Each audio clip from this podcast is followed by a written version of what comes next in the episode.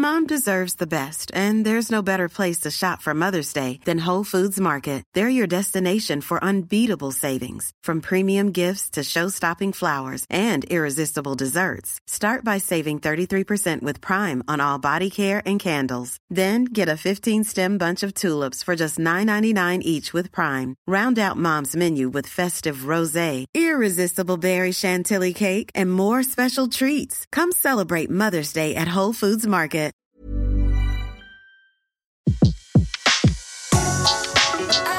Le meilleur de séances radio est maintenant sur We Love Cinéma. Aujourd'hui, le filmographe est consacré à John Ford et les mères. Sur Séance Radio, par BNP Paribas. Bonjour Antoine Cyr, bonjour à tous. Aujourd'hui, c'est un filmographe un peu particulier que nous vous convions, puisque nous n'allons pas évoquer la filmographie d'une comédienne, mais de trois comédiennes. Alors, quel est le, point commun de ces trois comédiennes? Eh bien, d'abord, elles ont comme point commun John Ford. John Ford qui les a dirigées dans trois de ses films, et puis c'est leur second point commun, il les a toutes les trois dirigées dans des rôles de mère. Le visage de la maman est très présent dans l'œuvre de John Ford. On va le voir, il fut le petit dernier d'une imposante fratrie. Il est né en 1894, un an avant le, cinématographe, en sa dernière version, dans le Maine, euh, bien que papa et maman soient d'origine irlandaise. Alors, il n'avait pas une grande passion pour le métier de son père. Il était tenancier d'une sorte de saloon à moitié clandestin à Portland. John donc échoue au concours d'entrée de l'Académie navale en plus, et il va finir par suivre à Hollywood l'un de ses frères, Francis Ford, qui a trouvé un petit boulot de comédien. C'est donc grâce à son grand frère que le futur réalisateur de La Chevauchée Fantastique fait ses premiers pas dans le monde du cinéma, d'abord accessoiriste, assistant, homme à tout faire et même figurant. Il est l'un des hommes du Ku Klux Klan dans Naissance d'une nation de Griffiths. C'est en 1917, sous le pseudonyme de Jack Ford, qu'il va tourner son premier film, The Tornado, un western. Et oui, déjà un western de 30 minutes dont il est à la fois le scénariste, avec son frère, le réalisateur, le comédien principal et l'un des cascadeurs. Ce n'est pas tout, dans The Tornado, il joue le rôle d'un gentil héros qui, sans armes, se lance à la poursuite d'un méchant preneur d'otages dont la tête est mise à prix. Son but est simple, gagner la prime et ainsi avoir assez d'argent pour faire venir sa chère petite maman d'Irlande en Amérique. Dès son premier film, donc, John Ford s'intéresse au personnage de, de, la mère, ici incarné par Jan Hathaway, comédienne d'origine hongroise, déjà maman du futur cinéaste Henri Hathaway. Hathaway, bravo, vous suivez. Tout cela pour dire que les mères, les mamans chez Ford, c'est un sujet important et qu'aujourd'hui, dans le filmographe, Antoine Cyr a décidé de nous présenter trois de ses plus marquantes incarnations. Un roc lugubre qui s'élevait obliquement pour se perdre dans le brouillard. Ainsi, le poète irlandais John Synge décrivait-il l'île d'Innismore où était née la mère de John Ford. Elle eut onze enfants, dont cinq moururent en bas âge, et donc, comme on vient de le voir, le cinéaste a très tôt montré son attachement à la figure maternelle. En 1928, parmi ses premiers films partiellement sonores, on trouve Four Sons, qui raconte l'histoire d'une bouleversante petite maman bavaroise ayant perdu trois enfants à la guerre et trouvant refuge auprès du quatrième émigré aux États-Unis.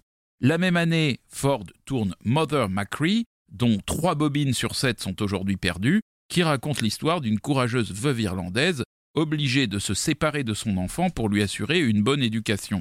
En 1950, Ford fera de son actrice fétiche Maureen O'Hara une mère attachante dans Rio Grande et plus ambivalente dans The Wings of Eagles. Mais trois autres grandes figures maternelles, incarnées par des actrices de caractère, émergent de sa filmographie au temps du parlant, dans des œuvres où le cinéaste exprime, à travers la figure de la mère, son empathie pour le peuple et son attachement au pays nourricier. Alors la première figure maternelle fordienne, on la retrouve dès 1933 dans Pilgrimage, un film rebaptisé en France Deux femmes. Oui, alors Pilgrimage, c'est vraiment un des grands films de John Ford. C'est donc Henrietta Crossman qui euh, incarne ici le, le peut-être le plus beau personnage féminin jamais mis en scène par John Ford. En 1933, donc on, on le voit, il a 39 ans, euh, il est vraiment au sommet de, de, son humanité, de sa connaissance des êtres.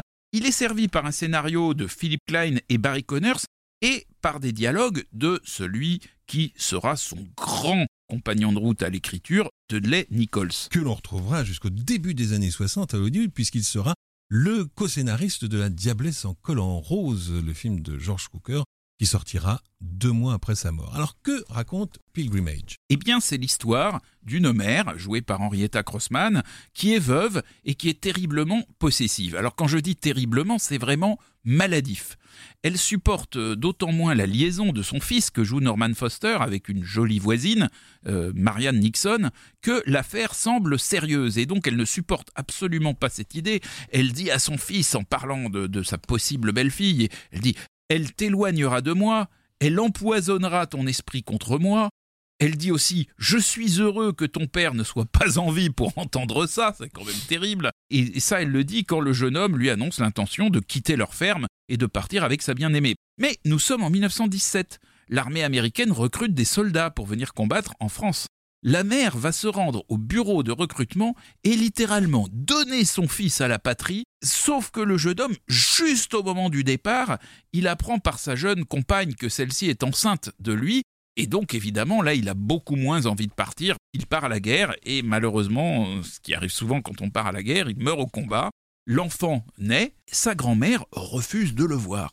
Et alors dix ans plus tard, cette vieille femme est choisie pour un pèlerinage organisé entièrement aux frais de l'État pour les mamans ou dans certains cas les épouses de, gens qui sont morts à la guerre. Et donc ce pèlerinage bah, doit la conduire en France, à Paris, sur la tombe du soldat inconnu, puis au cimetière militaire où est inhumé son fils. Euh, elle est réticente, elle dit qu'est-ce que je vais aller faire dans ce, dans ce pays lointain? Bon, elle finit par y aller. Une fois arrivée en France, elle commence par assister à une cérémonie à l'Arc de Triomphe. Et puis ensuite, il y a un dîner officiel. Et pendant ce dîner officiel, toutes les mamans parlent de leur cher petit qui est mort euh, au combat. Et là, elle réalise le fossé qui la sépare de ses autres mères et de leur deuil. Oui, j'avais un fils, mais je l'ai perdu longtemps avant qu'il meure. Je vous ai toutes écoutées dire comme vos enfants étaient bons. Le mien ne l'était pas. Nous étions des gens décents, religieux, jusqu'à ce qu'il nous déshonore. Il n'a pas voulu m'écouter. Il s'est accroché à une fille de mauvaise vie. J'ai dû le faire enrôler.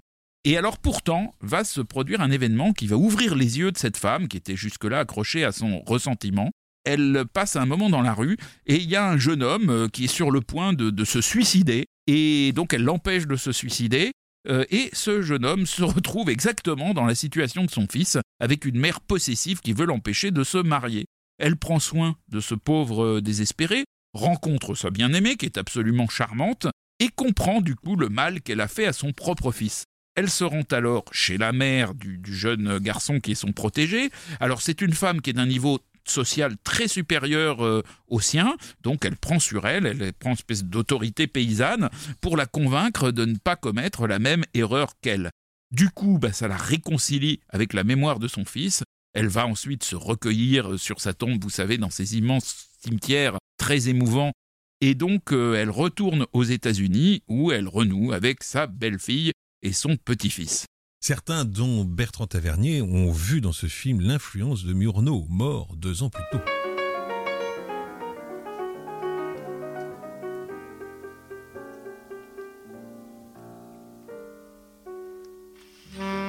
Née en 1861, Henrietta Crossman, donc qui joue cette maman terrible euh, et grand-maman terrible dont je viens de vous parler, avait débuté au théâtre à l'âge de 22 ans au début du XXe siècle, elle était devenue une professionnelle reconnue de Broadway et aussi une ardente militante pour le droit de vote des femmes.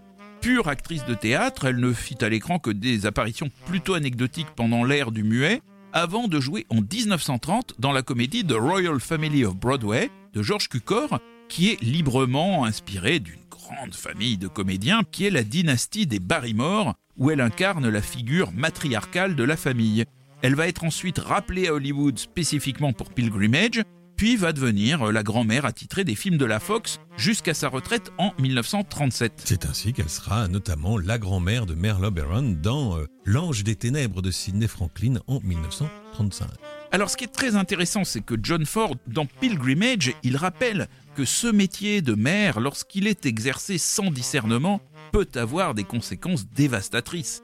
Henrietta Crossman apporte à son rôle une dignité revêche et une voix de prédicatrice qui lui donne une extraordinaire intensité et rend d'autant plus poignant le, le, revirement final lorsque sa rencontre avec le jeune homme, ressemblant à son fils, révèle que sous son intransigeance était tout de même enfouie une certaine humanité. C'est donc un cas de mère devenue mauvaise par excès d'amour, mais elle incarne aussi la perte de gens simples face à un XXe siècle qui était déjà trop grand pour eux. En effet, cette femme, elle envoie son fils combattre dans cette lointaine France sans vraiment toutes les implications de, son geste. Puis lorsqu'elle se retrouve dans ce pays inconnu, euh, où elle est donc pour ce, pèlerinage, ce pilgrimage, elle hésite entre se laisser happer par l'ambiance parfois festive du voyage, quand même ce groupe d'américaines qui arrivent à Paris euh, euh, dans les années 20, c'est quand même quelque chose, et puis par moment, bah, elle veut refuser l'hommage sur commande à ce fils qu'elle a maudit.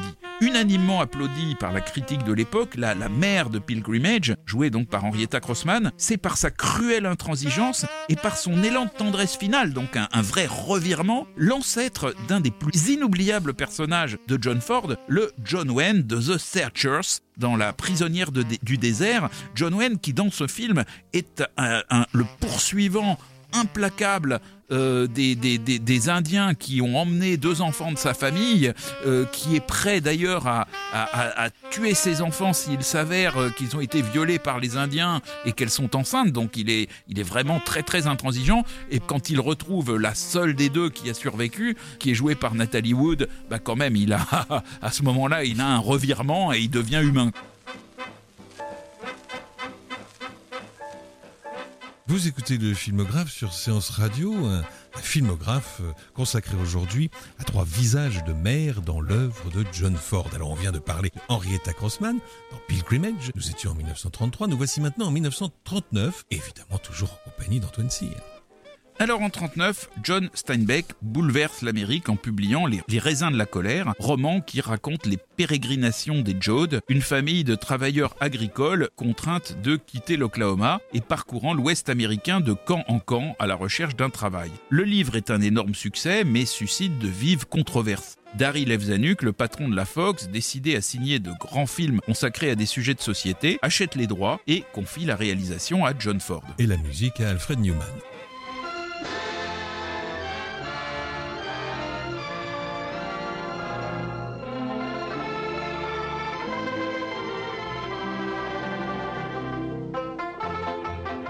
Le rôle de Tom Joad, le fils rebelle de la famille, qui sort de prison et devra s'enfuir après avoir accidentellement tué un briseur de grève, est confié à Henry Fonda. Mais l'autre personnage important du film, c'est celui de Ma, la mère du clan, attribuée à Jane Darwell. Cette femme, au visage buriné et à la corpulence certaine, est un choix personnel de John Ford. La production avait initialement retenu Bella Bondi, autre actrice de caractère, qui avait été rendue célèbre pour son bouleversant rôle de grand-mère dans Place aux jeunes de Léo McCarey. Mais Ford préférait une actrice plus ronde, incarnant mieux la symbiose entre la figure maternelle et la terre nourricière.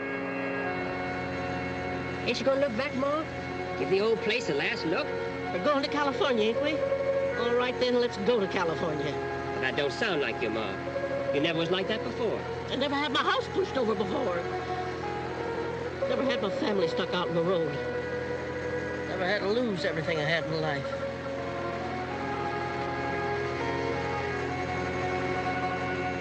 Lorsque la famille Jode décide de partir pour la Californie, cette Ma, jouée par Jan Darwell, montre déjà sa détermination et la justifie. On ne m'avait jamais écrasé ma maison ni jeté ma famille à la route. Je n'avais jamais tout perdu. Mais dans une scène émouvante, on voit aussi cette femme donc déterminée. Euh, on la voit aussi réunissant les pauvres bricoles chargées de souvenirs tendres qui résument sa vie. Pendant le périple, elle va être à la fois la tête et le cœur de la famille, improvisant des solutions pratiques et offrant sa compréhension maternelle à son fils Tom, qui est empêtré dans les conséquences de son insoumission. Elle est le porte-voix des déshérités qui ont perdu plus qu'une richesse matérielle dans, l'Oklahoma. Elle dit Avant, on vivait sur des terres, elles étaient nos limites, les vieux mouraient, les petits naissaient, et on formait toujours un tout. On était une famille, une famille entière. Nous ne sommes plus unis maintenant, car plus rien ne nous rassemble. À la fin de Les raisins de la colère, donc en anglais The Grapes of Wrath, Tom Joad s'est enfui pour échapper à la justice, et le reste de sa famille doit encore changer de campement pour rejoindre une autre région où l'attend peut-être du travail. Infatigable, Ma conclut sur un magnifique message d'espoir. Les riches naissent, ils meurent, leurs enfants n'ont pas la force, nous, nous avançons, nous sommes les gens qui vivent, on ne peut pas nous balayer, nous écraser, nous irons toujours de l'avant parce que nous sommes le peuple. Le plan s'achève sur une moue de son mari, ébahi à la fois par l'énergie de cette femme et par la profondeur de ses paroles. Adapté, comme vous l'avez dit, du roman de Steinbeck, le scénario et les dialogues du film avaient été confiés à Nunnally Johnson, qui, pour l'occasion, fut nommé à l'Oscar du meilleur scénario remporté cette année-là par Donald Ogden Stewart pour Indiscrétion, le film de Cukor. Nettement moins ouvriériste. Sans doute. Mais revenons à John Darwell. Après avoir tourné dans une vingtaine de films muets en 1914 et 1915, Jane Darwell s'était spécialisée dans le théâtre. Elle était revenue à Hollywood en 1930. Elle avait joué un petit rôle auprès de Henry Fonda dans Jesse James de Henry King et avait même fait une brève apparition dans Gone with the Wind. Autant en emporte le vent. Oui, on la découvre un peu en commère d'Atlanta qui n'apprécie pas beaucoup euh, le genre de Scarlett revenons au raisin de la colère, et il faut savoir que la prestation de Jane Darwell ne fait pas l'unanimité des critiques au départ parce que certains la jugent trop douce, mais d'autres, comme celui du New York Times, sont absolument inconditionnels. La Ma de Jane Darwell est exactement le chef de famille que nous avions imaginé en lisant le livre. L'Oscar du meilleur second rôle féminin vient fort justement récompenser sa prestation, celle d'une femme qui incarne à elle seule l'énergie et l'insubmersibilité du peuple malgré toutes les épreuves, tout en restant une mère tendre et sensible. Il faut préciser que cet Oscar, elle le remporta au nez, sinon à la barbe, de Judith Anderson, très remarquée elle aussi cette année-là pour son rôle, le fameux rôle de Mrs. Danvers dans Rebecca d'Hitchcock. Grande année pour les seconds rôles. La carrière de Jane Darwell, qui est le thème euh, pour l'instant dont nous parlons, euh, connaîtra un nouvel élan après euh, Les raisins de la colère. On la voit notamment dans Brigham Young, l'Odyssée des Mormons d'Henri Hathaway, où elle incarne la, maman de Tyrone Power. on la voix vengeresse euh, et fusil en main dans The Oxbow Incident, en français L'étrange incident, de William Wellman, où elle côtoie à nouveau Henry Fonda. Et puis euh, John Ford va faire appel à elle dans six autres films, dont My Darling Clementine, La poursuite infernale, et Three Godfathers, le, fils du désert. Elle va aussi marquer les esprits en 1964, âgée de 84 ans, en étant la femme aux oiseaux dans Mary Poppins de Robert Stevenson. Un rôle muet dans un film qui sortira donc trois ans avant sa mort.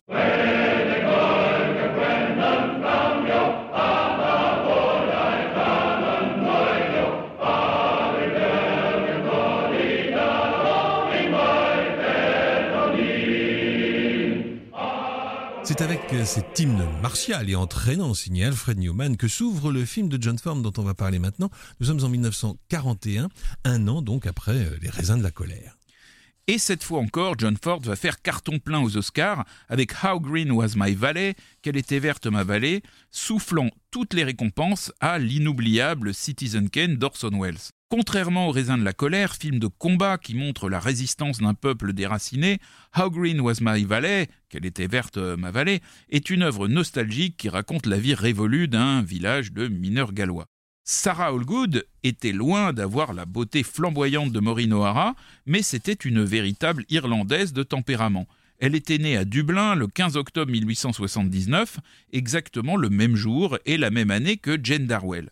Nommée un an après elle à l'Oscar du meilleur second rôle pour euh, Qu'elle était verte ma vallée, elle fut cependant battue par Mary Astor pour son excellente prestation dans The Great Lie. Le grand mensonge d'Edmund Goulding avec Bette Davis. Tandis que Jane Darwell porte dans Les raisins de la colère toute l'énergie d'un peuple en lutte, Sarah Allgood incarne dans Qu'elle était verte ma vallée l'inertie mélancolique d'un monde qui disparaît.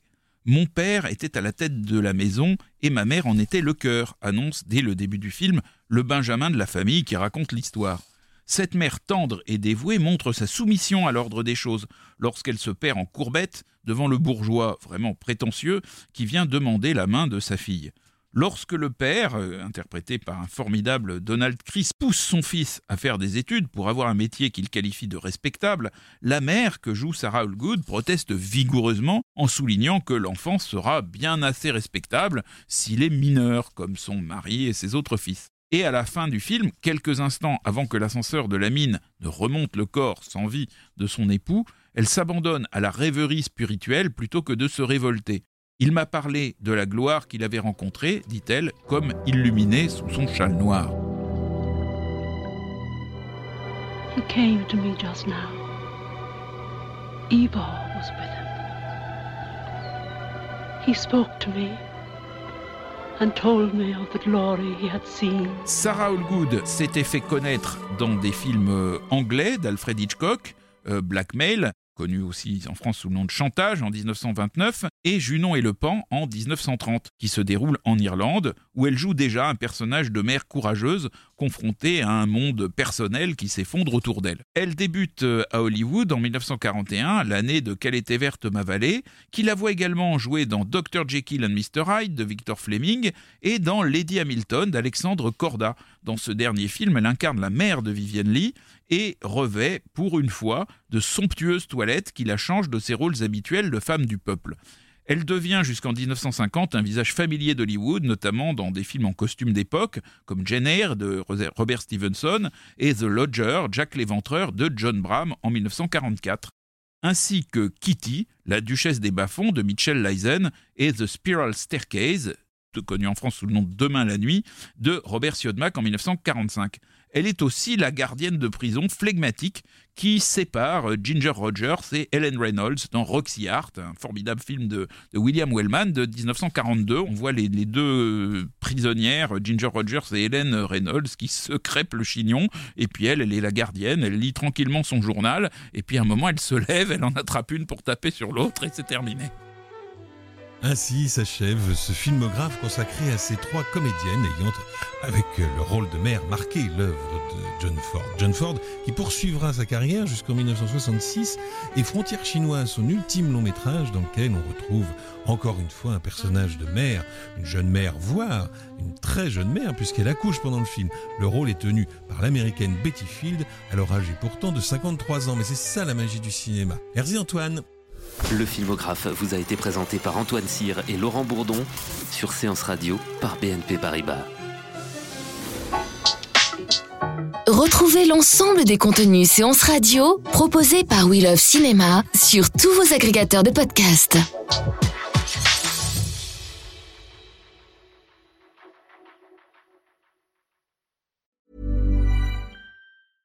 Mom deserves the best, and there's no better place to shop for Mother's Day than Whole Foods Market. They're your destination for unbeatable savings, from premium gifts to show-stopping flowers and irresistible desserts. Start by saving 33% with Prime on all body care and candles. Then get a 15-stem bunch of tulips for just $9.99 each with Prime. Round out Mom's menu with festive rosé, irresistible berry chantilly cake, and more special treats. Come celebrate Mother's Day at Whole Foods Market.